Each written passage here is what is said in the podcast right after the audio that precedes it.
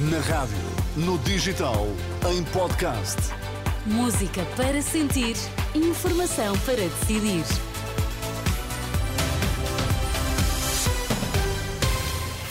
Notícias na Renascença com a Marisa Gonçalves para já os destaques. Bom dia, Marisa. Muito bom dia, Miriam. Violência no namoro. No ano passado, PSP e GNR receberam um total de 2.860 denúncias. As políticas de imigração foram um dos pontos de discórdia na última noite no debate entre Chega e Bloco. São dados conhecidos neste que é o Dia dos Namorados. No ano passado, PSP e GNR receberam um total de 2.860 denúncias de violência no namoro e cada uma destas forças de segurança recebeu em média quatro queixas por dia, um total de oito todos os dias. A maioria de jovens adultos acima dos 24 anos. São dados que constam na edição de hoje do Jornal de Notícias. Na cidade do Porto, nesta quarta-feira, vai ser apresentado um estudo que indica que mais de metade dos jovens que namoram sofreram pelo menos uma forma de violência. É uma das conclusões de um inquérito nacional sobre a violência no namoro da União de Mulheres Alternativa e Resposta, a UMAR. Este mesmo estudo revela que 63% dos inquiridos afirma ter sido alvo de uma forma de violência. O presidente do Chega e a coordenadora do Bloco de Esquerda divergiram na última noite em vários temas, entre eles a crise da habitação e a política de imigração. Foi, de resto, um debate aceso na RTP3, onde Mariana Mortágua disse que a imigração é necessária ao crescimento económico do país e essencial para a sustentabilidade da segurança social, atacando a política defendida por André Ventura. O Chega defende para a imigração significa o caos em Portugal. Significa o caos na agricultura, nas pescas, nos lares, na construção, onde 80% dos trabalhadores são imigrantes. Há imigrantes em Portugal porque há necessidade de trabalho imigrante em Portugal e quem o diz são todos os empresários. Do lado do Chega, André Ventura disse acreditar que a extensão do CEF foi um erro e culpou Mariana Mortágua por isso.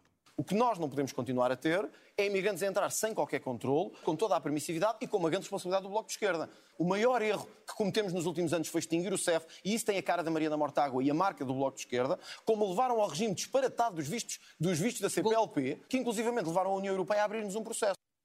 O debate começou pela habitação, com a coordenadora do Bloco a reafirmar medidas que limitem as rendas e a dizer que a procura de luxo está a pressionar os preços para uma subida. Já André Ventura acusou que o programa bloquista refere a posse administrativa de edifícios devolutos. Antes mesmo deste debate televisivo, André Ventura andou pela costa de Caparica e, em declarações aos jornalistas, manteve o suspense depois de ter dito que só viabiliza um governo do PSD após as eleições de março se houver um acordo de governação. Voltou a dizê-lo nesta ação de campanha no distrito de mas questionado sobre se exige que o Chega faça parte de um governo, disse ser essa uma questão lateral.